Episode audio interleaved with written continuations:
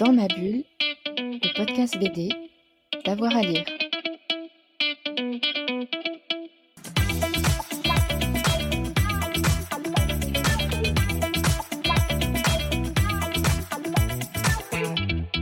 Eh bien, effectivement, euh, la pépite québécoise, il y a beaucoup de choses qu'on ne connaît pas en France. On, est le centre de la bande dessinée au monde, pense-t-on? Eh bien, pas du tout. On a encore des auteurs qui écrivent un peu partout dans le monde et, euh, et qu'on découvre comme ça, par touche, grâce notamment à des voyages. C'est mon cas autour de, ce, de, ce, cet illustrateur très, très intéressant canadien qui s'appelle Guillaume Perrault, qui œuvre depuis quand même quelques années, puisqu'il a commencé à être très actif et à sortir ses premiers albums autour de, des années 2000. C'est un un jeune illustrateur d'un peu plus de 35 ans, euh, avec un trait de crayon très particulier, on le reconnaît euh, assez facilement, un humour et une naïveté qu'on ne trouve pas du tout euh, ni dans la bande dessinée euh, anglo-saxonne, ni dans la bande dessinée euh, franco-belge.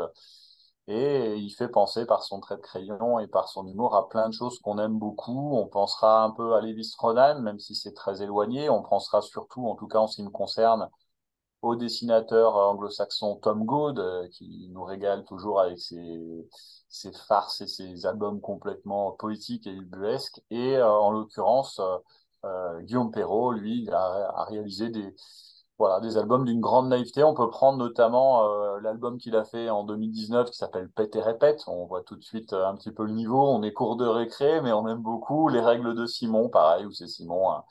Un petit, un petit élève euh, bon chic, bon genre, comme, euh, comme on aime les détester en cours de récréation, Mammouth Rock, la soupe aux allumettes, et surtout euh, son triptyque, le facteur de l'espace, qui est, qui, est, qui est une pure merveille.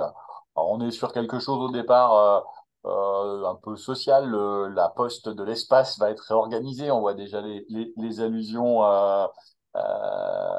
les allusions qui peuvent exister, et puis, euh, et puis euh, le facteur qui a toujours eu l'habitude de faire la tournée qu'il faisait se voit attribuer une nouvelle tournée qu'il ne connaît pas.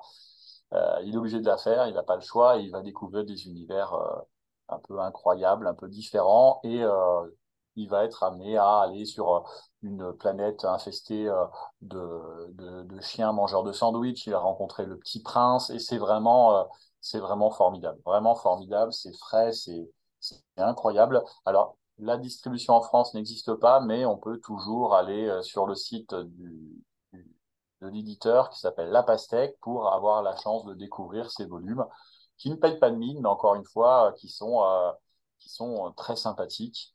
Et on retrouve beaucoup de Tom Go qui avait fait Mission Lunaire et puis qui avait fait aussi, surtout d'ailleurs, euh, vous êtes tous jaloux de mon jetpack, où on le retrouvait euh, pareil, un fonctionnaire qui devait aller sur mission pour remettre de l'ordre sur des planètes improbables où il se retrouvait tout seul. Ça ressemble beaucoup à cet univers. C'est une lecture qui peut se faire en famille aussi, et c'est des fois pas plus mal. Hein. On peut partager avec des, enfants ou des plus ou des plus adultes aussi avec le même plaisir. Donc euh, Guillaume Perrault, véritablement un auteur à découvrir sur notamment le facteur de l'espace qui existe en deux volumes publiés et un troisième en cours, en cours, en attente, on l'attend avec impatience.